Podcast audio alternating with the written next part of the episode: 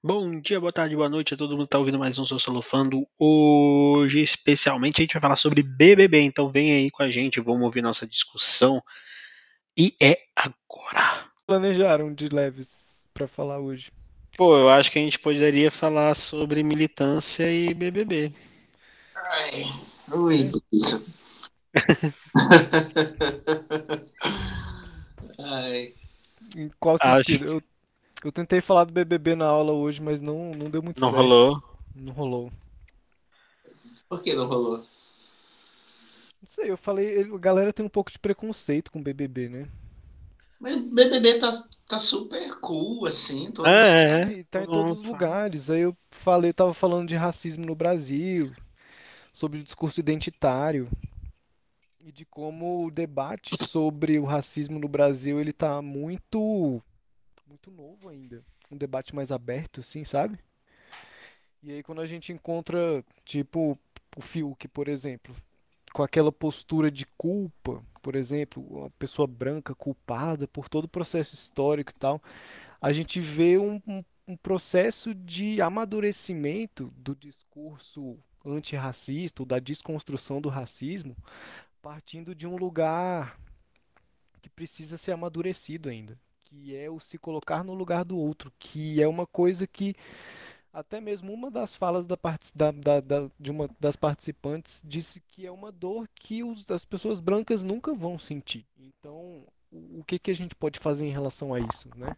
É, mas aí também tem, tem uma questão interessante, porque é, é, é bem complexo tudo isso, né? Porque, ah, de uma certa maneira, essa questão do, do acolhimento, de, do ter que acolher ali o tempo todo, do lembrar o tempo todo do privilégio, porque você é privilegiado porque é branco, porque, enfim, aquela questão toda, tudo isso causa um. É, é- é meio cansativo também, é, toda essa questão o tempo todo, assim. É, eu, eu falando do, do lado de cá, entendeu? Porque é, eu, eu não, não quero ser lembrado o tempo todo do lugar que eu ocupo, entendeu? Eu, eu já sei o lugar que eu ocupo. E aí o tempo, não, mas o teu lugar é esse, porque, ah, eu tenho que fazer isso, porque, por isso e por aquilo.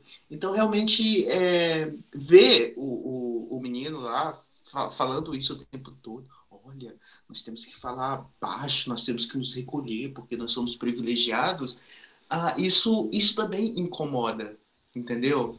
Então, é, o próprio comportamento do ser humano ah, em torno dessa questão, que é uma questão bem sensível para se falar, é, é um comportamento é complexo, porque a, a pessoa se prepara para aquilo. Diz que o moço vai fazer curso para ter é, empatia. Eu falei, caramba, como assim? A gente aprende empatia fazendo um curso? Cursos. né? Então, realmente é muito. Ele, você falou do, do, do, do rapaz lá do Big Brother, eu lembrei de. No Amazon Prime tem uma, uma série chamada Pequenos Incêndios por Toda Parte. Não sei se vocês já viram. É uma série interessantíssima. Que, que fala exatamente dessa ideia do acolhimento de uma família branca para com uma família negra. E a, a obrigação que aquela moça tem de abrigar aquela família negra, né? Porque eu te entendo, eu te compreendo, eu gosto de pessoas negras, é, eu amo as pessoas negras e, e, e eu quero você perto, eu vou cuidar de você porque nós temos que pagar a nossa dívida, aquela questão toda, né? Então, é, essa dívida ela é paga com outra- de outras maneiras, né? Com pequenas ações, com entendimento, com oportunidades, com políticas, com É, Eu vejo que, né, Pode, pode, pode, é, só para concluir, com uma série de outras coisas, né, que, que é, passa, passa longe de, dessas questões relacionadas com coach, com curso, com, enfim, né? É, são muitos, são elementos que entram em conflito, assim. Quando a gente fala de, de coaching, vai ser o quê? Um coaching pro antirracismo, assim. Porque a coisa do coaching tá, tá muito na moda também nos últimos tempos. E Exatamente. talvez essa ajuda possa ser uma, uma, uma gotinha, assim, que possa ajudar no quadro geral. Mas a prática antirracista, ela precisa ser cotidiana, ela precisa ser do dia a dia, precisa ser uma coisa do processo de socialização. E se o Brasil ele tem um processo cultural que é racista nas suas raízes históricas, essa desconstrução ela é demorada, só que ela precisa ser mais acelerada, porque os processos de violência eles continuam acontecendo, as estruturas de racismo se reproduzindo e tudo mais. Aí a questão que fica é se todas as questões e posturas e atitudes elas precisam ser politizadas em torno da questão de raça. E aí a gente fica naquele impasse, porque todas as nossas ações cotidianas, de qualquer pessoa, de qualquer grupo, elas são ações políticas. Então nossas opiniões, aquilo que a gente faz, a maneira com que a gente trata as outras pessoas, são atitudes políticas, que sejam da micropolítica, como Foucault falava. E, e essa micropolítica, ela pode começar a desconstruir essa, essa lógica racista de, de baixo para cima, porque quando se fala de racismo, é uma questão ampla que paira sobre as nossas consciências individuais, dentro de uma consciência coletiva, onde a gente pode perder um pouco a noção do, da distância dessas esferas, assim, porque parece uma questão muito ampla, mas ela está justamente nas coisas mais cotidianas que as pessoas fazem. E, e aí quando a gente fala de militância, é, eu vejo muito a, a reação sendo muito forte agora. Porque como a gente sabe, as mídias, elas trouxeram as vozes de vários indivíduos para vários espaços. Para o espaço enfim, digital e para os discursos que as pessoas constroem nos seus, nos, nos seus cotidianos, nas suas conversas. E, e essas opiniões, elas começam a formar identidades. E o que eu vejo é uma reação, o que eu percebo assim, enquanto os, os fatos que a gente observa, e até mesmo os, os discursos que a gente vê, as narrativas dentro do reality show, assim, de que existe uma reação grande sendo feita em relação ao processo histórico que também foi muito grande. Então, eu acho válida essa, essa reação e essa atitude mais reativa mesmo, de apontar o dedo para atitudes racistas ou homofóbicas que, que estejam acontecendo, porque é aí que se desconstrói a violência no momento que ela está acontecendo, por feito por pessoas que nem percebem. E é essa coisa do privilégio branco que é preciso perceber que as pessoas precisam perceber que esse privilégio ele precisa ser antes de qualquer coisa reconhecido para que essas atitudes elas passam a ser mais conscientes. O que eu vejo é uma falta de consciência racial por parte de alguns grupos, tanto em relação à a, a, a, identidade racial do outro, quanto à identidade racial de si mesmo. E é essa relação do eu com o outro, que é diferente de mim, que passa por coisas que eu não sei que passa, mas já ouvi falar, mas será que é isso mesmo que eles sentem? Mas eu nunca vou sentir isso. Então, essa consciência precisa de um diálogo aberto e eu acho que o reality show Big Brother dessa edição ele está sendo uma oportunidade grande para que isso seja discutido e para que essas questões elas venham à tona assim porque falar de racismo é até soava como um tabu para algumas pessoas e isso não deve ser um tabu, não é? O que, que você acha, Gabriel?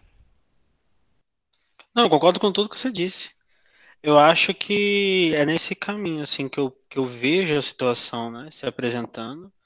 É, acredito que ainda tem um grande processo para a galera vencer nessas discussões, mas a, acredito até que a, a, fala que é apresentada do participante Fiuk, né, no sentido dele chorar, dele sentir a, uma dor, né, da, da representação que ele aprendeu até do curso que ele faz e tal, é uma das paradas até que a gente tem que pensar, assim, aquilo que, que a gente fala sobre privilégio é, é uma situação que ela é histórica, que ela é social, que ela é econômica, que ela é simbólica, que ela representa violência para uns e acesso mais garantido para outros e melhor oportunidades e chances, né?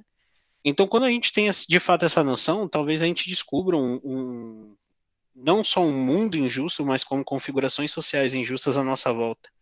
E a gente até reflita um pouco sobre os nossos processos. Mas, obviamente, que esse privilégio, até, essa noção, que, é, que seria mais por meio dessa base educativa, ela toma uma outra proporção nesse, nessa, nessa era da internet por conta desses fenômenos que você trouxe. Uma galera que não tinha voz ganhou muita voz, porque acaba que a, a popularização da, da, internet, das redes sociais, a, acaba ampliando o espaço de discussão. Obviamente que nem todos vão ter acesso, mas é, grupos que antes eram silenciados, agora eles começam a ser escutados, ser vistos, né? Se tornam mais visíveis para a sociedade. Isso amplia a margem mesmo. E, assim, eu continuo falando algo até que Uh, eu acho que a militância ela é necessária em qualquer momento, mesmo quando a gente acha que é aquele termo que a galera fala militou errado e tudo mais, eu não consigo ver um, um militante errado. Eu consigo ver pautas talvez que elas são desgarradas daquela análise no momento, né, momentânea, por conta de questões às vezes de vivência e experiência pessoal, que às vezes elas se confundem dentro de uma análise mais global, talvez não tanto individualista assim. Então, tipo, o que eu vejo muitas das vezes é a, é, a pauta militar, ela começa a ter uma abrangência de cobrança que entra com aquele episódio que a gente estava falando sobre a cultura do cancelamento, né? Que às vezes a pauta ela não está sendo muito educativa, ela está sendo muito de marginalização. Então acaba, ao invés de tentar dirimir os conflitos, acaba intensificando algumas relações conflituosas isso até a gente vai ver no caso recente que aconteceu no próprio Brasil, até saindo um pouco da esfera uh, do BBB, né? Que a gente teve a prisão ontem do Daniel Silveira, né? O deputado que foi preso por uh, preso em flagrante, né? Uh, e, e traz até essa decisão do STF que hoje confirmou a prisão dele por unanimidade. Ele foi detido até após o vídeo com apologia ao AI-5 e ao fechamento do Supremo.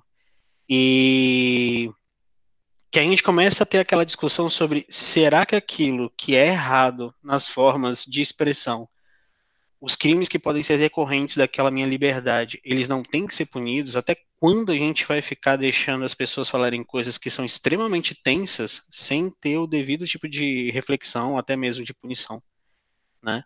Como pautas que são a sei lá, pessoas que elas têm um discurso extremamente racista, que elas têm esses discursos ah, que são homofóbicos, discursos que são em prol de uma ditadura, ou até mesmo sobre fechamento de poderes. Até que momento a gente vai deixar isso acontecer? E, e se a gente deixa acontecer e a gente não é conivente com essas situações, então eu me pego muito assim nesse momento que a militância ela ela tem um papel fundamental de abrir os olhos das pessoas, sabe? De trabalhar essas questões, de trazer isso à tona, às vezes de trazer emoções e vivências que a gente não experimenta por si só, né? Uh, pessoas que às vezes têm essa situação de privilégio, elas não vão ter passado, então a gente não vai saber, porque tem coisas que a militância traz que realmente, assim, pessoas que não são de dentro do grupo social específico, talvez nunca tenham passado, então elas nunca vão saber como que se sente alguém naquela situação. O que, que você acha, Luiz? É, não, concordo com tudo que, que tu acabou de falar. E, assim, a, a militância, ela, ela é extremamente importante, porém, né, é, quando inflama, fica complexo, fica complicado. Né? Então, o que, o que nós vemos é exatamente dois polos, duas questões opostas, né, dois lados, e, e esses lados é, com dificuldade de comunicação. E os militantes de ambos os lados, né, tendendo aí para um radicalismo. E aí quando tudo que vai, que vira radical, é, fica muito difícil de lidar, assim, fica muito, muito extremista, fica muito complicado. Então, na verdade, é... primeiro, a militância ela tem que ser genuína. E muitas vezes o que nós vemos aí é o, que chama no, no popular meio a tal da militância de telão, né?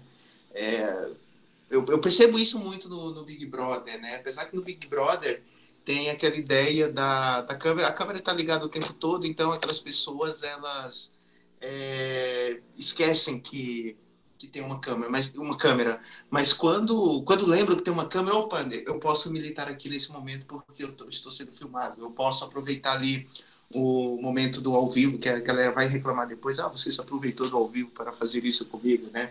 Para me manifestar de uma forma aqui, para demarcar uma posição. Então, na verdade, é, o Igor falou muito bem lá no início da, da fala dele, quando ele falou da formação da identidade.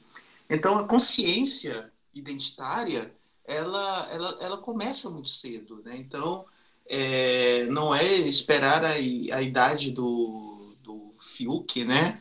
Para pensar, olha, tem pessoas diferentes de mim, eu tenho que ter empatia para com essas pessoas. Então, é, deveria ser uma obrigação social de todo mundo, desde muito cedo, entender o, a, a, questão do, do Brasil. O Brasil é uma sociedade multi, multirracial. E, e nós vemos dentro desse contexto, nós vemos dentro exatamente dentro dessa questão de diferenças, né? Então, realmente, é, nós temos que nos entender enquanto povo. Né? É, uma, é uma obrigação, não é uma... É, a questão da gratidão, ah, grato por você me entender, grato por você me acolher. O acolhimento tem que ser natural, né? O problema é que não é, né? O problema é que, que a empatia, o acolhimento, é, ele demora a chegar. E aí realmente é, tem muita violência de todos os tipos envolvidos nessa relação. E aí complica tudo. Igor? É, é uma obrigação mesmo. Eu concordo com tudo que você falou agora.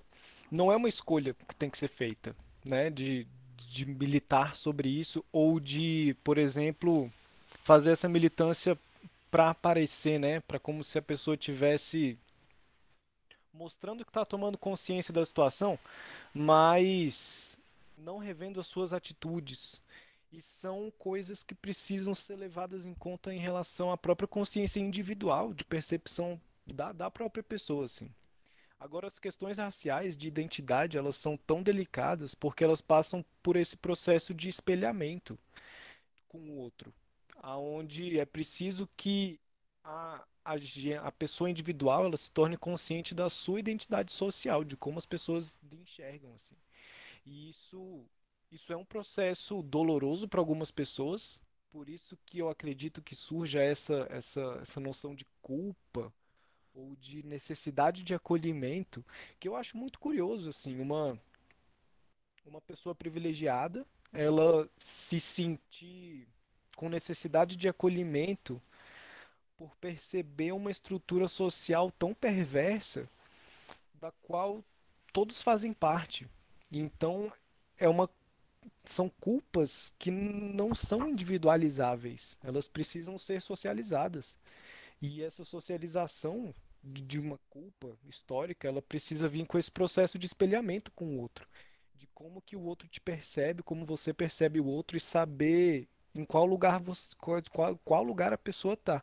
Agora, lembrando do que o Luiz falou, as pessoas nem sempre precisam ser lembradas do lugar que elas estão, assim, do lugar que elas são colocadas ou de ou coisa do tipo. É, essa lembrança ela não precisa ser verbalizada todas as vezes, mas de qualquer forma a necessidade de de perceber a questão racial como uma questão muito delicada é muito importante, de entrar para esse debate com uma postura de escuta e ao mesmo tempo de fala mais consciente em relação à sua identidade em relação ao outro. Sendo que a identidade ela é um processo duplo, né? Ninguém cria uma identidade sozinho. Ah, essa é a minha identidade individual e eu escolho isso passa também por todo um processo de socialização, de como as pessoas te enxergam, como elas te veem e, esse, e esses, nuances assim da, da, relação de identidade. E, e é isso que eu tenho para falar pelo momento. Agora. É, é importante, Igor, é que só para reiterando isso que você falou, é, esse lugar de lembrança sempre, essa lembrança ela sempre vem de um lugar ruim, né? Porque é, normalmente quando quando quando te lembram que você é aceitado, que aceitável, que é sempre daquele jeito, ah, não sou racista porque eu tenho amigos negros, é, eu não sou homofóbico porque é, eu tenho amigos gays, é, eu não sou misógino porque eu, eu minhas amigas, minhas, todas as minhas amigas são mulheres e por aí vai, né? Então, na verdade, é, isso, isso remonta a, uma, a, um momento triste, né? Porque também tem uma violência é, agregada a isso, né? Você, você vira uma estatística para uma pessoa e, isso é muito, muito triste, né? Então, é, é só para a gente você ver os exemplos que você deu agora são muito bons para a gente falar disso. Que parece que a pessoa que quer se mostrar antirracista, ela precisa mostrar alguma coisa em relação a outra pessoa para ela se comprovar, assim. Sempre passa pela aprovação do outro e tem que passar por uma consciência interna antes de tudo. Isso me faz até lembrar um pouco a discussão que a gente fez antes sobre, sobre identidade, num outro episódio. Que o outro ele precisa ser reconhecido tanto em relação ao grupo que ele pertence, quanto em relação a como você enxerga esse outro. E essa ideia de colocar essa assim, ah, mas eu tenho até amigos negros, tá vendo como eu não sou racista? Esse tipo de raciocínio, ele é muito raso e ele não justifica é, coisas racistas que acontecem, sabe? Como se. E quando acontece, parece que existe o, o erro do não perceber, passa pela ignorância das próprias atitudes. E. Então, essa, essa parece um troféu, né? Que a pessoa apresenta. Ah, esse aqui é. São minhas amigas, então eu não sou misógino. Ah, esse aqui é meu amigo gay, então eu não sou homofóbico. Então, é, isso passa por um certo utilitarismo na, na minha visão também, de, de usar o outro como um porta-voz da sua postura política, quando na realidade a sua própria postura política ela não foi tão bem amadurecida, ela precisa de um suporte no outro que sofre a violência, sabe? E isso é muito perverso, assim. Você não tira a pessoa do lugar de violência que ela, que ela sofre. É como se até tivesse esse sentimento de, de caridade, assim, nossa, olha só, eu tenho até um amigo negro. Como se fosse difícil, sabe, ser amigo de pessoas negras por exemplo. Ou como se fosse difícil ser amigo de pessoas homossexuais. E aí a pessoa se orgulha dessa postura para mostrar que ela não é alguma. Uma, uma, enfim, uma pessoa que propaga violência, por exemplo, sem perceber. Sendo que isso é uma forma de violência. Sabe? Utilizar a identidade histórica do outro como um troféu para uma posição social de, de aceitação. Então, uma solução que eu vejo para isso passa pela empatia, mas vai muito além da, da coisa da gratidão, pelo reconhecimento, de que ah, você percebeu o lugar de privilégio que você tá e tal. Então essa essa diferença de identidade, ela precisa ser reconhecida cotidianamente, é uma questão assim do dia a dia mesmo, não é assim, agora eu vou parar para pensar porque essa reflexão está acontecendo agora. Mas é uma coisa que precisa ser cotidiana da socialização e o processo de educação longo. A gente pode até mesmo dizer que o racismo ele passa por um processo de uma má formação educacional do cidadão brasileiro quanto às questões raciais e estruturais que, que, que o Brasil e as pessoas sofrem dentro do país. E essa consciência ela precisa vir, é uma consciência tanto individual quanto histórica. Então, acredito que falta uma espécie de conscientização mesmo. Parece clichê falar isso de conscientização, porque a sociedade precisa ser conscientizada da violência e tal, mas é aí mesmo a resposta. Só que a coisa está tão batida que parece que não é importante a conscientização, sabe? A desconstrução e tudo mais. Tanto que, enfim, existe o desdém dessas palavras, né, de desconstrução e tudo mais. Então, Acho que o processo precisa ser debatido mesmo. E eu acho que o Big Brother ele está fazendo isso, assim, pelo menos para para disseminar essa, essa reflexão, assim. Agora os rumos que isso pode tomar, não sei, porque as coisas mudam tão rápido nos últimos tempos, né? Sim. Não, concordo com tudo que vocês falaram. Acho que é isso mesmo. Galera, só pelo nosso tempo tá muito estourado já, vamos finalizando esse episódio. Vocês querem dar aí uma palavra final, um encerramento, um tchau, uma mensagem de carinho e amor ou não? Tchauzinho, até a próxima. Então é isso, tchauzinho. Até a próxima, galera. Beijocos para vocês, fiquem bem. E a gente volta no próximo, beleza?